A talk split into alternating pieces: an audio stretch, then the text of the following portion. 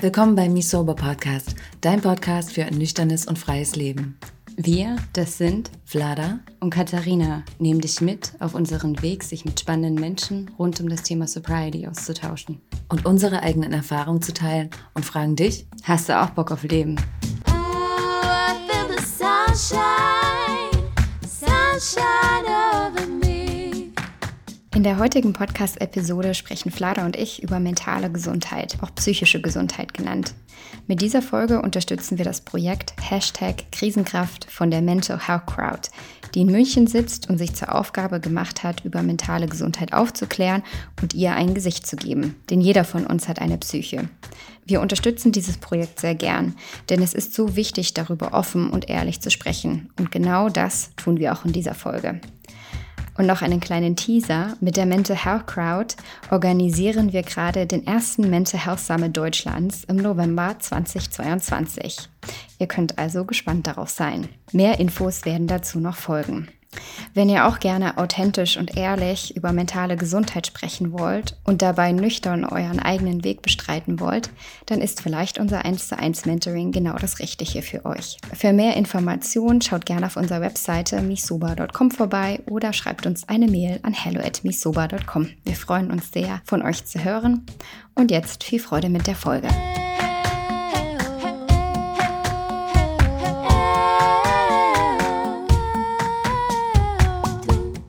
Kathi, wir machen ja heute diese Folge ein wenig off-topic zum Thema Hashtag Krisenkraft. Warum machen wir Mhm. das?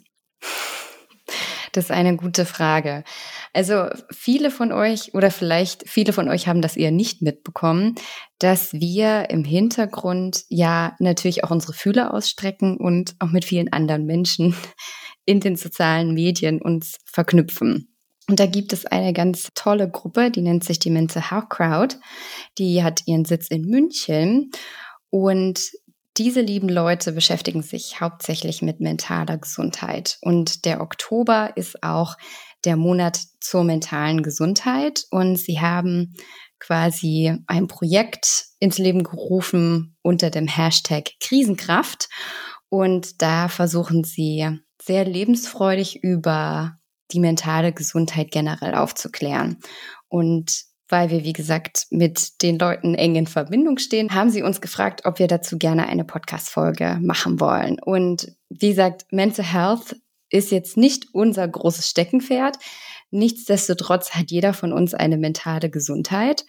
Und deswegen haben wir gesagt, klar, machen wir. Und tata, deswegen kommt heute diese Podcast-Folge raus. Obwohl vielleicht ist es gar nicht mal so, dass mentale Gesundheit nicht unser Steckenpferd ist, ähm, denn Nüchternheit gehört ja auch zur mentalen Gesundheit. Also haben wir einen Teil des Steckenpferds. Genau, also wir können definitiv hoffentlich mehr als zwei Minuten was dazu sagen. Und wir würden euch jetzt einfach mal ein bisschen mit reinnehmen in unser Privatleben auch, was wir über mentale Gesundheit gelernt haben, was überhaupt mentale Gesundheit für uns bedeutet und vor allem, wie wir mentale Hygiene betreiben. Mentale Hygiene. Wir machen Frage und Antwort. Genau. Und da würde ich gleich mal einsteigen. Leider, was bedeutet denn eigentlich mentale Gesundheit für dich? Ach, da war ich jetzt nicht drauf vorbereitet. Mentale Gesundheit, da habe ich mir tatsächlich, bevor ich nüchtern geworden bin, nie wirklich Gedanken darüber gemacht, was mentale Gesundheit für mich bedeutet oder wie sich mentale Gesundheit anfühlt. Und heute, hier und jetzt bin ich ja nüchtern und mental gesund und merke, wie unfassbar gut es mir geht und dass mentale Gesundheit zu uns gehört und wichtig ist und dass ich mental gesund bin, also dass ich erstens, ich kann jetzt nur von mir selbst ausgehen, ne? Das, ich hoffe, da fühlt sich jetzt niemand irgendwie auf den Schlips getreten oder angegriffen, dass ich die Verantwortung auch für meine mentale Gesundheit trage und so wie ich auch die Verantwortung für meinen Körper trage und schaue, dass es mir körperlich und geistig gut geht und dass wenn ich merke, dass ich, sei es jetzt, dass ich überfordert bin oder dass ich meine Grenzen übersteige und auch all die kleinen Dinge, die wir oftmals gar nicht so auf dem Schirm haben, dass ich darauf achte und primär darauf achte, und das sagen wir auch in unserem Mentoring sehr, sehr oft, dass ich mich auf Platz eins und auch meine mentale Gesundheit auf Platz eins in meinem Leben stelle und danach kommt lange nichts. Und das finde ich völlig okay, das so zu sagen, weil das nichts mit Egoismus zu tun hat, sondern mit mir und meinem Leben. Und ich bin ja diejenige, die 24 Stunden für den Rest ihres Lebens mit mir abhängen muss. Und da gehört meine mentale Gesundheit mit dazu. Und wenn ich mental gesund bin, habe ich dann auch mehr Spaß in meinem Leben. Mhm. So würde ich das formulieren. Ich weiß gar nicht, ob das jetzt vielleicht ein bisschen unangenehm für jemanden. Warum denn? Es, es, ging ja auch darum, wie du mentale Gesundheit ja, nee, Ich dachte nur gerade, weil Menschen, die tatsächlich eine psychische Krankheit habe, ne? Weil mhm. ich habe jetzt gerade ein bisschen gestruggelt mit eigene Verantwortung, weil es gibt ja psychische Erkrankungen, kann man jetzt nicht so lapidar sagen, ja, du bist dafür verantwortlich, dass es wieder gut geht. Also ich wollte, mhm. ich wollte nicht, dass das den Anschein gerade erweckt, dass ich das damit meine, sondern ich gehe von meiner Psyche aus von meiner momentanen Psyche und da trage ich die Verantwortung, dass es mir weiterhin so gut geht, wie es mir geht und dass ich aus meiner Vergangenheit und aus den Dingen, die mir psychisch widerfahren sind, gelernt habe und das für mich mhm. mitgenommen habe. Genau. Ja, auf alle Fälle. Ich finde den Begriff mentale Gesundheit irgendwie ganz spannend, weil ich habe mir darüber auch ein bisschen Gedanken gemacht und ich finde, wenn es so zur, sage ich jetzt mal, körperlichen Gesundheit kommt, dann ist es meist relativ einfach. Also wenn ich zum Beispiel im Bett liege und niese und huste und schlapp bin, dann kann ich zumindest sagen, dass meine Gesundheit angeschlagen ist. Oder wenn ich mir, weiß ich nicht, ein Bein gebrochen habe oder so, das finde ich irgendwie so diese körperliche Gesundheit teilweise noch greifbarer als diese mentale Gesundheit, weil letztendlich eine mentale Gesundheit ja ganz viel mit einem selber, mit dem Inneren zu tun hat mhm. und wie ich ja selber meine eigene mentale Gesundheit pflege und Natürlich, es gibt Psychiater und Psychologen, zu denen ich hingehen kann und die können mich dann diagnostizieren aufgrund dessen, was ich ihnen mitteile. Aber letztendlich finde ich das immer relativ subjektiv, weil es ist ja trotzdem eine eigene Wahrnehmung, wie ich mich selber in mir fühle.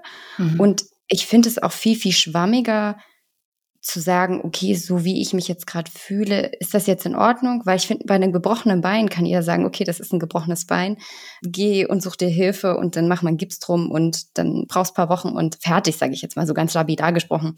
Aber bei der mentalen Gesundheit finde ich es teilweise schwierig, auch für mich persönlich, da für mich, sage ich jetzt mal, einen Richtwert zu finden. Natürlich habe ich Tage, wo es mir mental nicht sehr gut geht und dann habe ich wieder Tage, wo es mir mental besser geht und daran orientiere ich mich so, Seismograph quasi. Aber selbst für mich persönlich ist es teilweise nicht so einfach, das zu definieren. Mhm. Na gut, woran machst du es denn fest? An dem Momenten, an denen es dir gut geht? Mhm. Aber letztendlich ist es ja schon so, dass wenn ich mir dein Leben betrachte, weiß ich ja, dass es auch Momente geben wird, wo es mir nicht so gut geht. Also es ist ja ein Auf und Ab und so ist das Leben. Und klar ist es ja dann was, was in mir wie meine generelle Einstellung zu mir und meinem Leben ist. Weil wenn ich eine, eine positive Grundeinstellung habe, mir gegenüber und mich wertvoll fühle und mich schätze, dann sind natürlich auch die tieferen Momente in meinem Leben nicht so tief, als wenn ich eher eine, eine negative Grundeinstellung mir gegenüber hätte. Mhm. Also klar, das ist mir schon bewusst, aber ich finde dieser ganze Begriff mentale Gesundheit teilweise eben nicht sehr klar definiert, weil letztendlich ist es ja auch für jeden etwas ganz, ganz Persönliches, was einen mental gesund bleiben lässt oder was einem hilft, mental gesund zu bleiben. Also natürlich klar, dass wir alle eine gewisse positive Grundeinstellung uns gegenüber haben. Das ist wahrscheinlich so ein Grundsensus, auf den können wir uns alle einigen. Ne? Weil je liebevoller wir mit uns selber umgehen, glaube ich auch, desto mentaler gesund bin ich auch. Mhm. Es gibt nicht so dieses Grundpatent, sag ich jetzt mal, um mental gesund zu sein, sondern es ist ja ein Prozess, was tut mir gut, was hilft mir und vor allem, was sind vielleicht auch so alte Glaubenssätze, die mich selber davon abhalten, mich gut um mich selber zu kümmern. Ich glaube, es ist so ähnlich wie mit dem Trinken und Nicht-Trinken. Es kann dir ja niemand sagen, also du kannst Alkohol trinken, das ist erstmal eine Entscheidung, die du triffst. Und dann bist du auf dem Weg, ne? Auf einem bestimmten Weg, auf dem du Alkohol trinkst. Und dann gibt es ja nicht den Moment, an dem jemand konkret sagen kann, okay, und ab dem ab dem Glas bist du definitiv missbräuchlich unterwegs und wenn du dann so und so lange so das und das machst, bist du ab dem und dem Moment definitiv psychisch abhängig und dann ab dem Moment definitiv körperlich ab. Also bei körperlich kann man das schon sicherlich ein bisschen genauer definieren. Aber ist das so ähnlich, wie du das sagst? Mhm. Es kann dir ja niemand sagen, ich kann ja nicht kommen und einer Person sagen, du bist gerade psychisch abhängig und du bist noch missbräuchlich, aber wenn du so weitermachst, dann bist du das. Und so kann ich ja auch nicht einer anderen Person sagen, du bist jetzt mental gesund und du bist auf dem Weg nicht mehr mental gesund zu sein. Ich glaube, das ergibt jetzt vielleicht gar nicht so wirklich Sinn, was wir hier erzählen.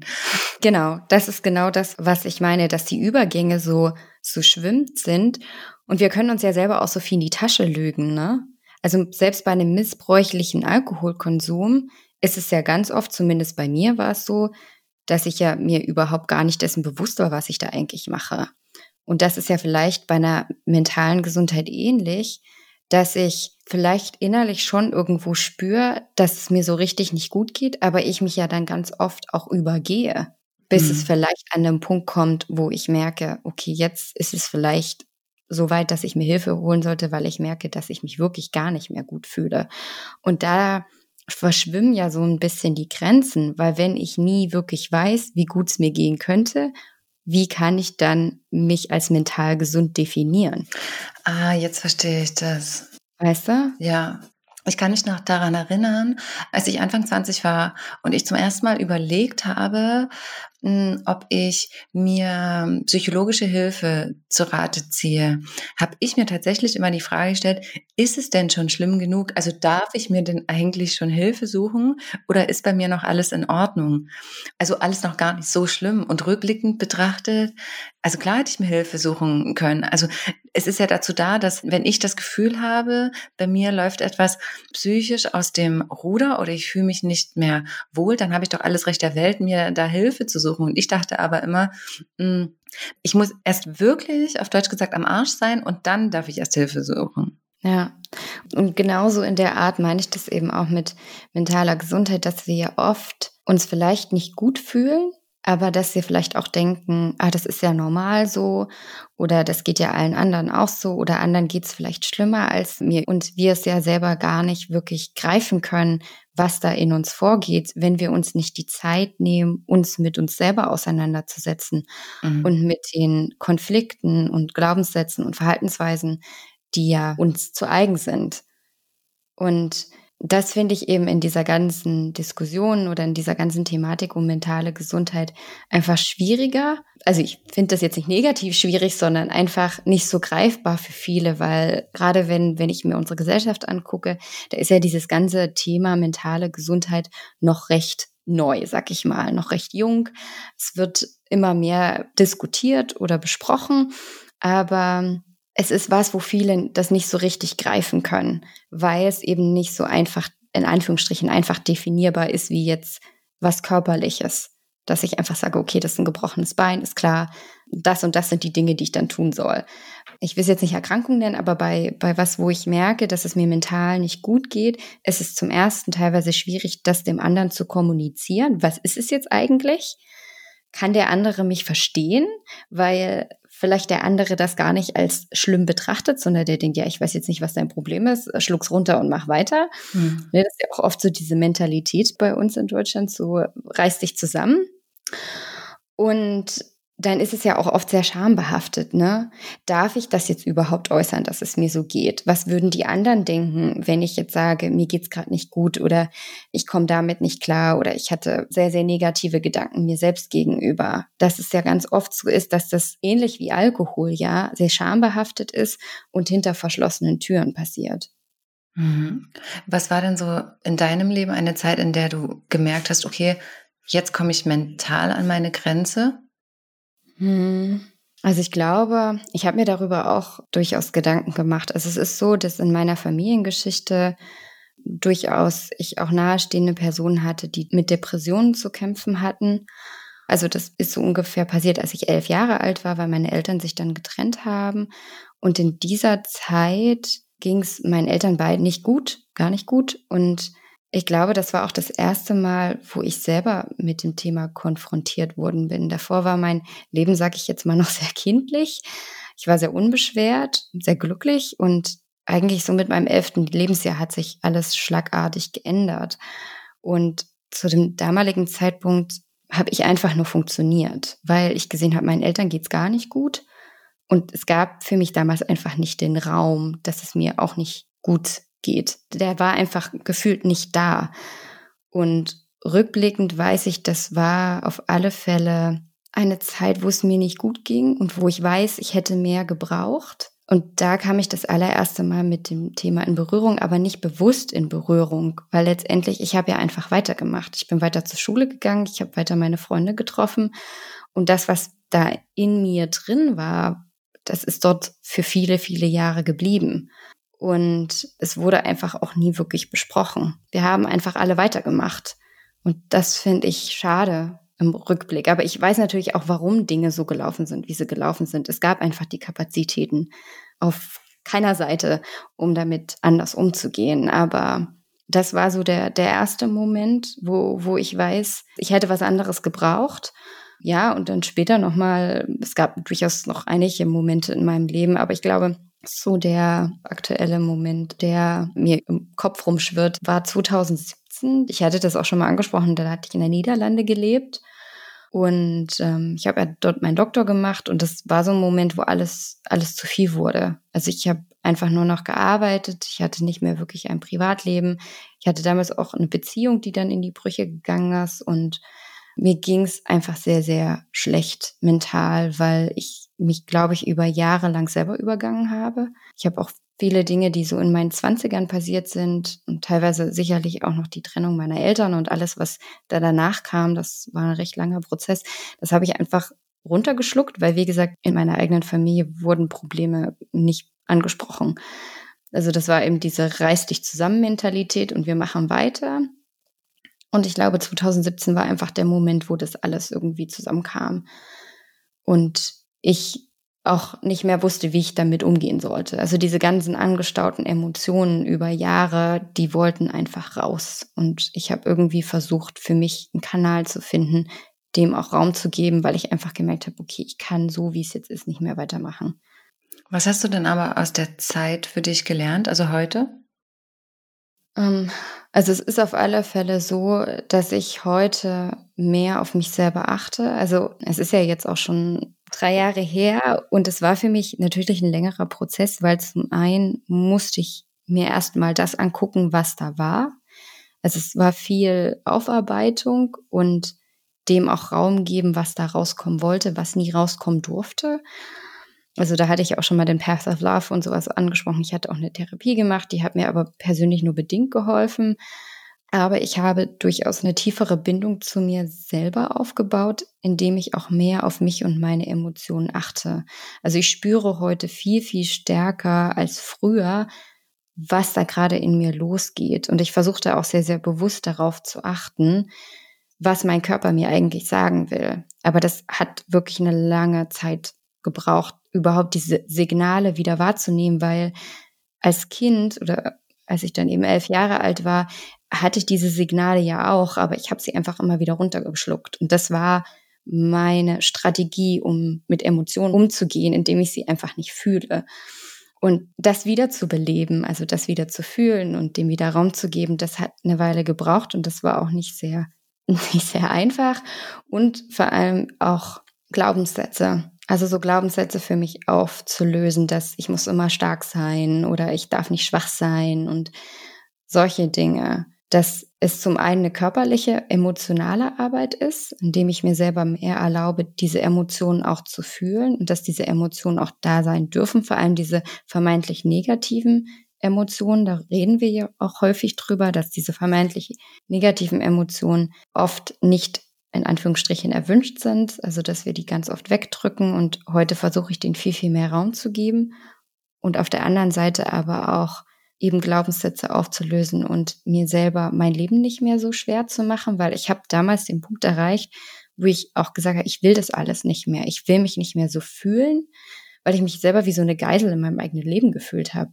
Und das war einfach der Punkt erreicht, wo ich gesagt habe, ich will das alles nicht mehr. Ich will mich wieder gut fühlen. Ich will mich wieder mögen. Ich will mein Leben wieder genießen. Und da war so eine, so eine sehr starke Überzeugung, dass so wie es ist, es nicht bleiben soll. Oder ich möchte nicht, dass es so bleibt, sondern ich möchte, dass ich mich wieder gut fühle. Und diese innere Kraft hat mir wiederum geholfen, Dinge in meinem Leben zu verändern, dass ich heute da bin, wo ich bin. Aber es ist natürlich ein Prozess. Also ich würde nicht sagen, dass ich das jetzt alles für mich gelöst habe und ich jetzt sehr gut darin bin, mich um mich selber zu kümmern, aber ich bin definitiv besser geworden als jetzt noch vor zehn oder selbst vor fünf Jahren. Mhm. Ja. Aber welche Erfahrung hast du denn selber mit mentaler Gesundheit gemacht? In Bezug darauf, wenn du deine eigene mentale Gesundheit vielleicht vor zehn Jahren betrachtest, wie du sie wahrgenommen hast und im Vergleich zu heute?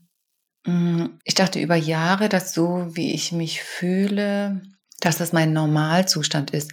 Also ich hatte ja nicht den Vergleich zu, wie ich mich jetzt fühle. Und hätte ich damals gewusst, dass mentale Gesundheit das Gefühl bedeutet, was ich jetzt habe, dann hätte ich, glaube ich, obwohl hätte, hätte Fahrradkette, da will ich jetzt gar nicht, will ich gar nicht so darauf, darauf eingehen.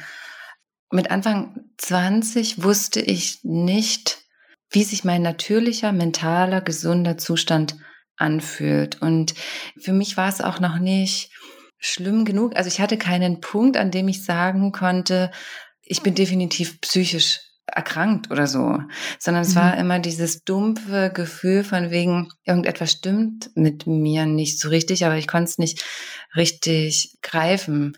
So rückblickend habe ich ja auch damals schon oft getrunken und natürlich macht jetzt Alkohol nicht unbedingt, dass wir uns mental mental gut fühlen, also ganz im Gegenteil. Und es war immer so dieses latente ähm, Gefühl, das latente Bauchgefühl, was gesagt hat, ich glaube, es geht anders. Also ich glaube, es gibt einen Zustand, der sich besser anfühlt als der mentale Zustand, in dem ich mich gerade befinde, aber ich wusste nicht, wie ich da hinkomme.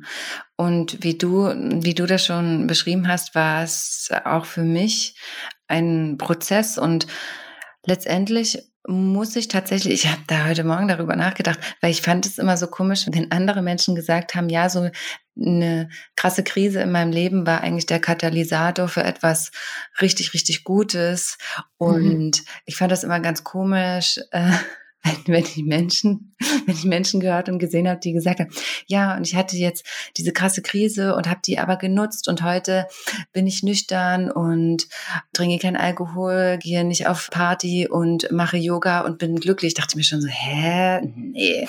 Und das ist aber jetzt voll mein Ding. Also das ist voll mein Leben und mhm. wäre mir diese Krise nicht passiert, dann hätte ich mich noch länger in Anführungsstrichen durch mein Leben geschleppt. Aber, also das klingt jetzt so, als hätte ich mich zehn Jahre lang durch mein Leben geschleppt. Ich habe ja funktioniert. Es war ja nicht so, mhm. dass das augenscheinlich permanent alles immer schlecht war. Aber es war dieses Gefühl von, dieses dumpfe Katergefühl war permanent immer da. Weil mhm. ich vielleicht dumpf immer verkatert war. Aber ja, lange Rede, kurzer Sinn.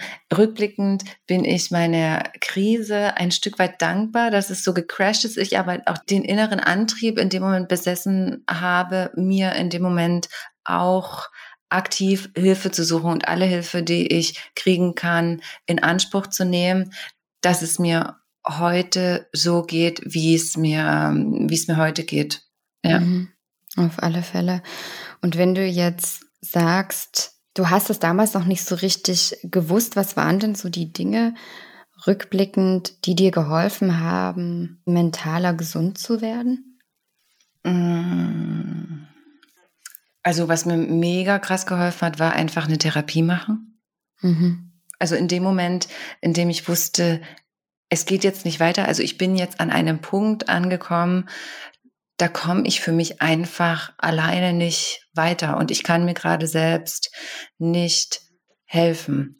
Da war es für mich wichtig, die Entscheidung zu treffen, eine Therapie zu machen, wobei ich auch sagen muss, dass ich auch in meinen Zwanzigern schon Erfahrungen mit Therapie gemacht habe. Und das soll jetzt auch gar nicht irgendwie so ein Shitstorm gegen Therapie Therapie werden, weil Therapie ist wichtig, aber es ist auch wichtig, dass, dass man einen guten Therapeuten findet, den man auch, oder Therapeutin, den oder der man selbst vertrauen kann, weil ich habe da auch Erfahrungen gemacht, die, die nicht förderlich waren, die mir nichts gebracht haben. Und rückblickend betrachtet hätte ich in manchen Sitzungen auch sagen sollen, sorry, aber bringt mir nichts, fühle mich unwohl und ich muss mir was anderes suchen.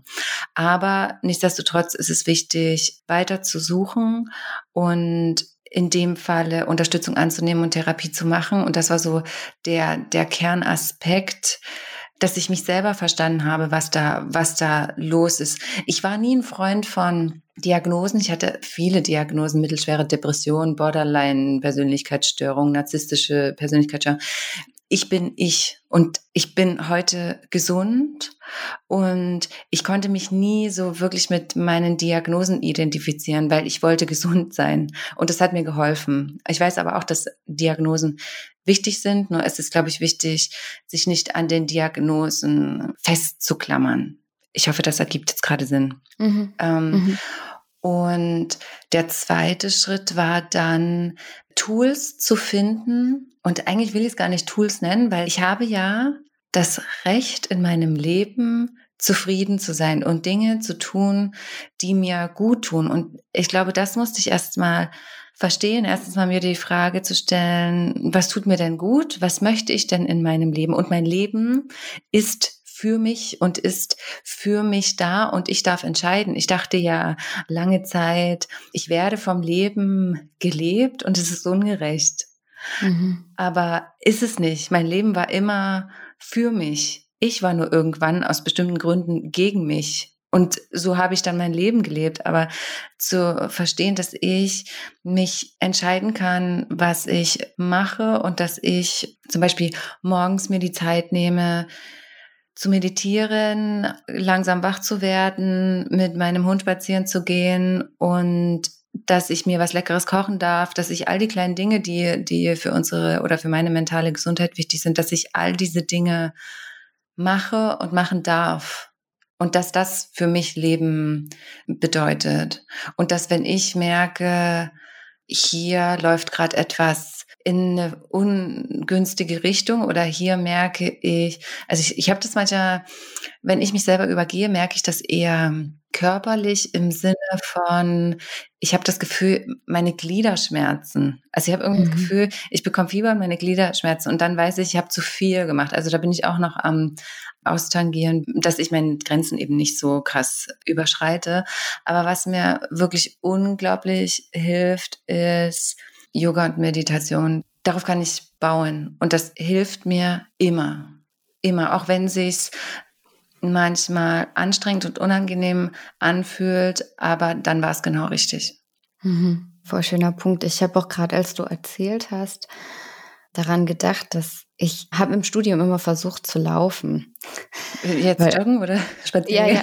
Also ich konnte im Studium noch nicht laufen. Nee, also joggen. Man muss dazu wissen, Fleider und ich haben ja zusammen gewohnt und Fleider war schon immer total sportlich und ist auch joggen gegangen und ich dachte immer, ah, ich muss das auch und hatte dann ein paar Mal versucht, joggen zu gehen.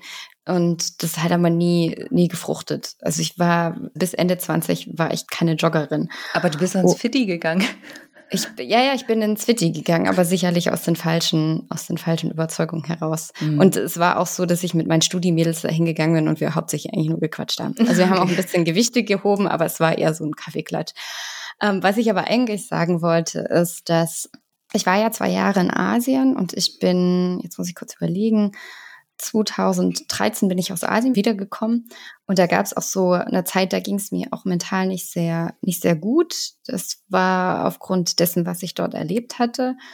Und ich bin quasi nach Deutschland zurückgekommen und ich hatte keinen Job mehr und war auch obdachlos quasi. Also meine Mama hat mich, hat mich aufgenommen, also sowas jetzt nicht. Und ich habe bei meiner Mutter gesessen und mir ging es wirklich, wirklich sehr schlecht.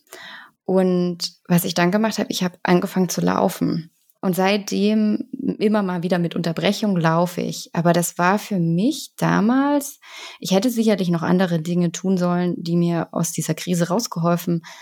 Aber für mich war das Laufen damals extrem heilsam, mhm. weil ich in dem Moment bei mir war. Am Anfang bin ich noch mit Musik laufen gegangen, das habe ich aber dann irgendwann relativ schnell auch gelassen. Und diese Zeit, die ich dann beim Laufen mit mir selber verbracht habe, die hat auch in gewisser Weise mich irgendwo geheilt, weil ich nämlich begonnen hatte, mich mit mir selber auseinanderzusetzen, weil ich in dieser Zeit war ich mit mir alleine. Und was ich auch merke in unserer Gesellschaft, und ich merke das auch ganz stark an mir, ist diese Zeit, diese wirklich bewusste Zeit mit uns selbst weil wir ja permanent konsumieren. Wenn wir nicht am Laptop hängen, hängen wir am Telefon oder rufen irgendjemand an oder sind in sozialen Kanälen unterwegs oder so. Es ist ja ein permanenter Input von außen und dieses mit mir selber sein, aufgrund dessen, weil ich nur laufen war, hat mir extrem geholfen, mich auch zu erden und meinen Fokus nach innen zu richten, um zu gucken, was ist denn da eigentlich los? Und natürlich hat es auch einen körperlichen Effekt, ne? Wenn wir laufen gehen, dann schüttet unser Körper auch Glückshormone aus und so. Also das gehört natürlich auch mit dazu. Aber ich weiß, davor, ich konnte nie laufen gehen, weil ich, es hat mir einfach keine Freude gemacht. Aber in dem Moment war es für mich irgendwo Heilung, also heilsam. Und das muss ja jetzt auch nicht laufen sein. Aber körperliche Bewegung ist auf alle Fälle etwas, und das merke ich auch immer wieder, wenn ich lange Phasen habe, in denen ich mich wenig bewege, geht es mir schlechter. Mhm. Weil dieses Körperliches und sei es jetzt auch nur draußen in der Natur spazieren zu gehen, das finde ich extrem heilsam und das ist wahnsinnig gut für meine mentale Gesundheit. Ich kann mir gar nicht, also ich könnte mir mein Leben ohne Bewegung gar nicht vorstellen. Ich glaube, das wäre so die, die, schlimmste Vorstellung, die ich, ja. die ich hätte. Aber ich musste gerade auch daran denken, als du gesagt hast, Laufen war so heilsam, musste ich daran denken, jedes Mal, wenn ich, wenn ich so vom Herzschmerz und Liebeskummer zerbrochen war. So mental, so diese Schwere von wegen, es gibt ja so diesen Moment, man weiß in dem Moment, das ist gerade so, aber du kannst dir nicht vorstellen, dass du da jemals wieder rauskommst. Mhm. Weil der Moment fühlt sich so unendlich scheiße an. Und in solchen Momenten bin ich auch immer spazieren gewesen. Ich weiß nicht, wie viel Kilometer ich in solchen Momenten durch Berlin gelaufen bin. Und ich hatte in meinem Leben wirklich oft Liebeskummer. Aber was mir wirklich geholfen hat, ist spazieren gehen und spazieren gehen und weiter spazieren gehen. Mhm. Auf alle Fälle. Sich auch zu öffnen, ne? sich anderen mitzuteilen. Also gerade, ne, wir, wir quatschen ja auch permanent miteinander. Mhm. Also wir reden jetzt auch außerhalb dieses Podcasts miteinander und Selten. sich und sich eben auch Menschen, die man liebt und denen man vertraut, sich auch anzuvertrauen, sich eben auch zu öffnen und zu sagen, du pass auf, mir geht's gerade so und so und das geht gerade in mir vor und auch wenn ich vielleicht teilweise schlecht bin, das in Worte zu fassen, was da gerade so in mir los ist, ist es trotzdem immer so heilsam, sich auszutauschen und auch dann am Ende festzustellen, der andere hat ja ähnliche Probleme oder vielleicht ist mein Problem am Ende gar nicht so groß, wie wir es ja uns oft gerne in uns selber ausmalen oder schon einfach das überhaupt auszusprechen. Also ich weiß auch, wie gesagt, 2017, als ich so diesen Dead End für mich erreicht hatte, war es für mich auch extrem wichtig, das auszusprechen. Also ich bin ja dann zu meiner Hausärztin gegangen und habe gesagt, es geht nicht mehr, ich kann nicht mehr, ich brauche jetzt Hilfe, das zu formulieren. Also überhaupt rauszugehen und das zu sagen, dass das mhm. so ist, hat dem Ganzen noch viel, viel mehr Gewicht gegeben, weil mir war zu dem Zeitpunkt ja schon sehr, sehr lange klar, dass irgendwas nicht mehr geht. Mhm. Also ich habe, glaube ich, schon ein Jahr vorher angefangen, wirklich bewusst mich schon mit dem Thema persönliche Weiterentwicklung und so auseinanderzusetzen, weil ich schon sehr, sehr lange in mir rumort hatte. Also schon eigentlich sogar schon Jahre davor, wo es eigentlich so relativ offensichtlich war, dass ich hier mal was machen sollte. Aber dann diesen Schritt zu gehen und zu sagen, so ist es jetzt auch und das nach außen zu tragen und das ja dann auch meiner Familie mitzuteilen und meinen Freunden und so, das war nochmal ein absoluter Gamechanger. Mhm. Ich glaube, das ist auch super wichtig. Und ich glaube, was es aber so schwer macht, ist, was wir vorhin auch schon kurz angesprochen haben, ist, dass dieses Thema einfach so Stigma besetzt ist. Ne? Mhm. Also das kennen wir ja aus unserer Arbeit mit beziehungsweise ohne Alkohol, also quasi beim Thema nüchtern, nüchtern leben und mit, mit Abhängigkeiten Thema haben, das ist ja auch so unfassbar Stigma besetzt. So dieses, okay, und wenn du das hast, dann hast du es für immer und da hast du für immer verkackt. So, und dann bist mhm. du halt irgendwie abgestempelt. Und ich glaube, so ist es generell oftmals bei mentalen Erkrankungen dass einfach die Menschen nicht verstehen, was das ist und denken, das geht dann nie wieder weg. Und das ist nichts, wie du vorhin gesagt hast, okay, beim Körper merke ich, okay, mein Körper ist krank und dann kann ich etwas machen und dann wird der im besten Falle wieder gesund. Und bei der Psyche habe ich das Gefühl, ist es in unserer Gesellschaft auch eher so, dass, okay, jemand, der mit seiner mentalen Gesundheit Probleme hat, dass der schneller irgendwie einen Stempel aufgedrückt mhm. bekommt. Und dieses Stempel, ich finde, das ist auch vergleichbar mit dem Alkohol, weil ich sehe auch ganz oft, dass Menschen, die eben, denen es mental nicht sehr gut geht, dass sie das nicht kommunizieren wollen, aus der Angst heraus dann als schwach zu gelten, weil ja eben diese reiß dich zusammen, ist ja alles nicht so schlimm Mentalität bei uns vorherrscht, dass wir dann ganz oft denken, es ist unsere eigene Schuld oder mhm. ich bin schwach, dass es mir gerade mental nicht gut geht. Oder auch gestört. Ja, oder auch gestört. Und das finde ich hat eine große Gemeinsamkeit, was der Alkohol angeht. Weil ganz oft, wenn wir feststellen, unser Alkoholkonsum ist uns aus den Händen geglitten, dass wir dann auch denken, na, wenn ich jetzt damit rausgehe, dann gelte ich ja als schwach dann gelte ich ja als gestört. Und deswegen sind diese beiden Themen doch relativ verwandt, weil wir dann in unseren eigenen vier Kämmerchen, Kämmerchen in unseren eigenen vier Wänden also wer eine Vierraumwohnung hat, hat vier Kämmerchen. Und dass wir dann anfangen, in unseren eigenen vier Wänden so rumzudoktern, anstatt rauszugehen und das zu kommunizieren. Und das würde ich mir, glaube ich, für mentale Gesundheit und natürlich auch für das Thema Nüchternheit wünschen, dass es viel, viel akzeptierter in unserer Gesellschaft ist, wenn sich jemand hinstellt und sagt, mir geht es mental nicht gut oder ich kann Alkohol nicht mehr kontrollieren dass mhm. es einfach nicht mehr so stigmabehaftet ist und dass Menschen sich nicht trauen, das nach außen zu kommunizieren, aus der Angst heraus als schwach oder gestört oder sonst was zu gelten. Weil wenn das alles nicht mehr wäre, dann wäre ja dieser Diskurs oder dieses Gespräch über dieses Thema ja viel, viel einfacher für alle Beteiligten. Und die meisten würden auch feststellen, es geht ganz vielen so, weil wir ja ganz oft das Gefühl haben, wir sind mit diesem Thema alleine. Mhm. Allen anderen geht's doch offensichtlich gut. Ich gehe auf die Social-Media-Kanäle und alle posten perfekte Bilder von ihrem perfekten Leben, was ja alles an sich nur Fassade ist. Und also wer ein perfektes Leben hat, super. Also und ich will jetzt bloß sagen, ne, dass dass wir oft uns so alleine fühlen, wenn wir eben nicht rausgehen und kommunizieren, aus der Angst heraus stigmatisiert zu werden. Und das würde ich mir einfach für die Zukunft wünschen, dass es viel, viel normaler wird, über mentale Gesundheit zu sprechen, authentisch und offen über mentale Gesundheit zu sprechen, aber auch über Alkoholkonsum oder mhm. eben den Wunsch, nüchtern zu leben, weil man für sich festgestellt hat, der Alkohol tut mir nicht gut und ich kann ihn nicht kontrollieren. Mhm.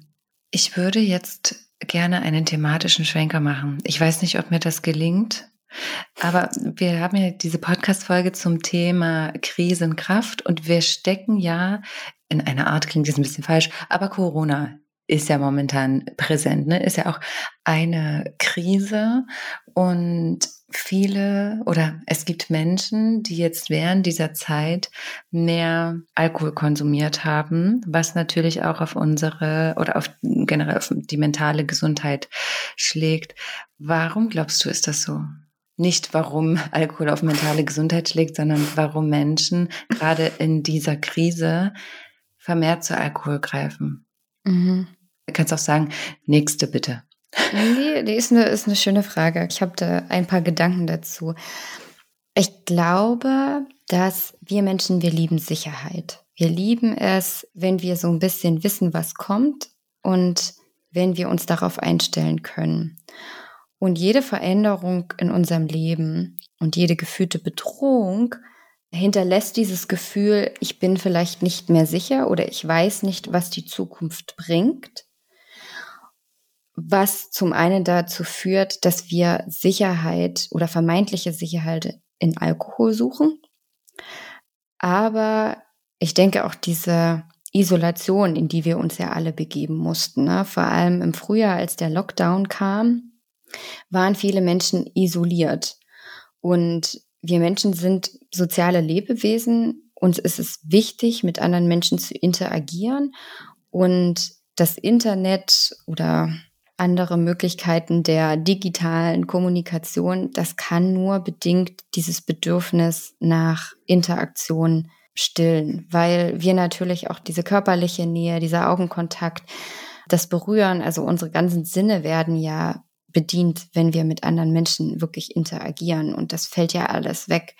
Und diese soziale Isolation, denke ich, hat viele auch dazu getrieben, mehr zu konsumieren. Und dann sind natürlich auch viele Strukturen weggefallen. Ne? Also diejenigen, die vielleicht schon missbräuchlich konsumiert haben, die waren ja dann auch plötzlich im Homeoffice. Und dann sehen ja die, die Chefs oder die, die Kollegen ja auch nicht mehr, wenn ich mir früh schon ein Alkohol auf den Schreibtisch stelle. Also es war einfach auch diese, diese Strukturlosigkeit, glaube ich, die vielen zu schaffen gemacht hat. Und dann ist es natürlich so, Alkohol ist einfach omnipräsent in unserer Gesellschaft. Also es trinken ja irgendwie alle. Und dann ist es irgendwie auch völlig in Ordnung, dann eben den Konsum auch so zu feiern. Also das fand ich, hat sich in Corona-Zeiten nochmal sehr verschärft, den eigenen Konsum auch so präsent zu feiern. Da gab es doch auch auf Instagram irgendwie, war doch der Hashtag Daydrinking mega mhm. aktiv. Fand mhm. ich super weird. Ja, ja. Und was machen wir jetzt? Meinst du das jetzt generell gesprochen oder? Nee, in Bezug auf Corona und den Alkoholkonsum. Anders gefragt. Was könnte dann dabei helfen? Weil es geht ja um Krisenkraft. Mhm. Was könnte denn dabei helfen, gestärkter aus der Krise rauszugehen oder vielleicht nicht in, so sehr in Ängste zu verfallen? Mhm. Also zum einen, und das, ich will jetzt ja auch nicht total politisch werden, weil wir sehen das ja generell in der Welt, dass wenn Ängste geschürt werden, Menschen oft sehr irrational sich verhalten, was auch verständlich ist. Sich dann aber eben versuchen, wie kann ich mir selber, wenn ich das Gefühl habe, ich habe Angst vor der Zukunft oder es sind hauptsächlich Ängste, die mich da treiben, dass ich mir überlegen kann, wie kann ich mit diesen Ängsten noch anders umgehen. Also erstens, was sind denn diese Ängste? Woher kommen die denn? Was möchten die mir sagen? Und wie kann ich auf diese Ängste anders reagieren. Und es sind ja oft so Existenzängste oder so wirklich lebensbedrohliche Ängste. Ne? Also dieses, ich werde bedroht oder mein, meine Existenz wird bedroht. Wie kann ich für mich einen Weg finden, damit anders und gesünder umzugehen? Das sind ja ganz, ganz menschliche Ängste dass man zum einen eben sich die Community sucht und Menschen findet, mit denen man das besprechen kann, dass man nicht mehr das Gefühl hat, man steht damit alleine da, oder wie kann man sich selber den Alltag strukturieren, dass es mir mehr Sicherheit gibt. Ne? Also wenn es jetzt vielleicht das Sicherheitsthema ist, weil diese Routinenlosigkeit auch oft dazu führt, also manche Menschen, die lieben es einfach komplett ohne Routine zu leben, dann super. Aber mir zum Beispiel, ich merke das auch, je besser ich eine Routine habe, und da meine ich jetzt nicht total strikt alles durchgeplant, das finde ich auch nicht super, aber so eine gewisse Routine, das hilft mir auch, mich glücklicher zu fühlen. Also das wäre so eine Sache, die ich empfehlen würde. Und ja, selber zu gucken, was sind denn so die Dinge, die mir Energie geben, die Dinge, die mir Freude bereiten. Also selbst in Zeiten von Corona gibt es ja immer noch Dinge, die wir tun können, die uns glücklich machen. Und sei es jetzt einfach nur stricken oder ein Buch lesen oder kochen. Also solche Dinge, wo ich einfach weiß, diese Dinge geben mir Energie und die auch ganz bewusst in den Alltag einbauen, weil wenn wir ja mit unseren Mentees arbeiten und wir uns teilweise so die Wochenpläne anschauen, dann ist es im Haushalt und Kinder und das und hier und dort und ganz viel reingepackt und dann sich aber die Frage zu stellen, okay, was kann ich denn machen, dass ich mir kleine Pausen in den Alltag einbaue, wo ich wirklich ganz bewusst etwas für mich tue. Und sei es jetzt eben nur, wie ich damals 20 Minuten laufen gehen, wo ich aber nicht noch die Ohrstöpsel drin habe und irgendeinen Podcast höre oder Musik oder so, wo ich wirklich bewusst mit mir selber sein kann, dass ich wieder eine gewisse Verbindung zu mir aufbaue und hinhöre, was denn mein Körper mir eigentlich sagen möchte, weil ganz oft und das hast du ja vorhin auch gesagt, da war ja eine Stimme in dir, die gesagt hat, hm, irgendwie so richtig fühle ich mich nicht gut. Und dann eben gucken, wie kann ich dieser Stimme zuhören und mich auch selber fragen, was möchte ich denn eigentlich? Was sind denn meine Bedürfnisse? Was wünsche ich mir denn selber? Wie möchte ich denn mir meinen perfekten Tag gestalten?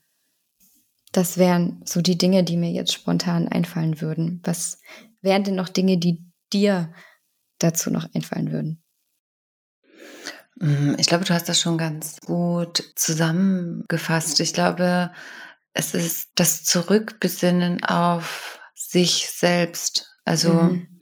zu schauen, wie fühle ich mich und was tut mir in diesem Moment gut und sich selbst zurückholen ins Hier und Jetzt. Oh, da ist mir gerade so die, die krasse Story eingefallen. Ich mache ja gerade diese Yogalehrerausbildung und da war eine, eine Frau, oh, das sind so krasse Leute da, aber da ist eine Frau, die hat zweimal Krebs überlebt. Und es ging eben um die, was mache ich, wenn mein Geist die ganze Zeit kreist? Wie kann ich aus meinem eigenen Gedankenhamsterrad aussteigen. Und sie meinte dann auch, ich hatte so sehr, also es war ja zum einen die Geschichte, also die körperliche Krankheit und dann aber, sie hat auch Kinder, dann aber auch die Gedanken, die dann kamen und die Angst um ihre Kinder und immer wieder dieses, was ist denn, wenn ich sterbe? Was ist denn, wenn ich sterbe? Was ist denn, wenn hier alles zugrunde geht und meine Kinder sind dann alleine? Und sie hat gesagt, Sie hat dann angefangen, ganz simpel, sie hat sich hingestellt, wenn sie zum Beispiel den Abwasch gemacht hat und hat sich dann immer wieder gesagt, ich mache den Abwasch, ich mache jetzt den Abwasch, ich bin im Hier und Jetzt und ich mache jetzt den Abwasch. Und das hat sie mit allen Dingen gemacht, die sie am Tag gemacht hat und bei denen sie gemerkt hat, boah, jetzt geht wieder das, das Gedankenkarussell los und jetzt knallen mir meine Ängste wieder rein. Sie hat sich immer wieder zurückgeholt und gesagt, okay, ich sitze jetzt hier, ich sitze jetzt hier und ich rede mit meinen Kindern. Ich bin gerade hier und hat sich so immer wieder zurückgeholt. Ich fand das irgendwie super inspirierend und super stark. Mhm. Ja. Und gerade mit Ängsten, ne, wir empfinden die ja alle. Und die Angst ist ja an sich auch was Natürliches und was Hilfreiches. Wenn wir keine Angst hätten, wir würden wahrscheinlich alle nicht fünf Jahre alt werden. Ich weiß es nicht, aber die Angst ist ja durchaus was Positives und die Angst ist ja für uns. Aber dann zu gucken, okay, was will mir denn meine Angst gerade sagen? Und macht es jetzt in dem, also Sinn ist ja so eine Sache, weil Angst ist ja, verdient ja keine Rationalität. Aber wie kann ich quasi mit dieser Angst umgehen, dass ich sage, okay, ich empfinde die jetzt, aber ich möchte trotzdem gern die und die Sachen machen. Und was, was du ja auch vorhin meintest, deine Krise oder ja auch meine Krisen, das war ja immer auch mit ganz viel Ängsten verbunden. Und letztendlich sind wir ja durch die Krisen gegangen, indem wir auch durch die Angst durchgegangen sind. Und ich kann für mich sagen, dass wenn ich durch die Angst durchgegangen bin, dass ich meist am Ende stärker rausgekommen bin. Natürlich ist das sehr situationsbedingt. Ne? Also es geht jetzt nicht darum, euch in gefährliche Situationen zu bringen oder so. Das überhaupt gar nicht. Also das auf die Situation zu beziehen. Aber zu gucken, was sind denn jetzt diese Emotionen? Was wollen die mir sagen? Und wie kann ich darauf reagieren? Und letztendlich Emotionen kommen und gehen. Ich sehe Emotionen immer wie so ein Wind. Ich bin irgendwann mal in den Niederlande Fahrrad gefahren, da kam so ein Wind auf und der hat sich irgendwie nach fünf Minuten wieder gelegt. Und ich dachte mir immer so, so ist das auch mit Gefühlen. Die kommen und dann wird man irgendwie so durchgeschüttelt und dann gehen sie aber auch wieder, wenn man sie lässt. Mhm. Finde ich ein schönes Abschlusswort. Und wie seid ihr denn aus euren Krisen herausgekommen? Was hat euch gestärkt? Was bedeutet Krisenkraft für euch? Und folgt auch gerne dem Hashtag, Hashtag Krisenkraft. Findet ihr auch in den Show Notes. Genau. Und nochmal ein Shoutout an die Mental Health Crowd, dass sie uns quasi hier mit aufgenommen hat in den Oktober. Und wir unterstützen diese Thematik natürlich sehr. Mentale Gesundheit ist uns auch sehr, sehr wichtig und es ist ein ganz, ganz großer Aspekt auch im eigenen Prozess der Nüchternheit. Also vielen, vielen lieben Dank an die Mental Health Crowd. Und wenn ihr Unterstützung oder Hilfe bei eurem eigenen Weg braucht, jetzt auch was mentale Gesundheit angeht, scheut euch nicht, geht raus, fragt nach Hilfe, sprecht vielleicht mit einer guten Freundin oder einem guten Freund, irgendjemand, dem ihr euch anvertrauen könnt. Ihr müsst es nicht alleine machen. Es gibt so viele Menschen da draußen, die ähnlich fühlen und empfinden wie ihr. Und das ist uns ganz wichtig. Also ihr seid nicht alleine. Ihr könnt auch gerne uns schreiben. Also das Thema ist uns wichtig und schreibt uns gerne eure Gedanken dazu. Und ansonsten war es mir wie immer ein inneres Blumenpflücken mit dir zu quatschen, Flader. Das kann ich nur zurückgeben. und dann, äh, ja, lasst es euch gut gehen. Wir hoffen, euch hat diese Folge gefallen und ihr konntet euch in der einen oder anderen Geschichte von uns wiederfinden. Wenn ihr euch für das Projekt Hashtag Krisenkraft und die Mental Health Crowd interessiert, dann schaut gerne auf ihrer Webseite mentalhealthcrowd.de oder bei Instagram unter Mental Health Crowd vorbei. Und folgt gerne auch dem Hashtag Krisenkraft. Dort findet ihr auch alle weiteren tollen Speaker und Talks, die zu diesem Thema stattgefunden haben und noch stattfinden werden. Und wie erwähnt, bieten wir auch unser 1 zu 1 Mentoring an, in dem wir euch zehn Wochen intensiv lang begleiten auf eurem Weg in eure eigene Nüchternheit. Wenn ihr euch dafür interessiert, schaut wie gesagt gerne auf unserer Webseite misoba.com vorbei oder schreibt uns einfach eine Mail an hello@misoba.com. Wir freuen uns wie gesagt sehr von euch zu hören und in diesem Sinne bleibt alle fresh and funky.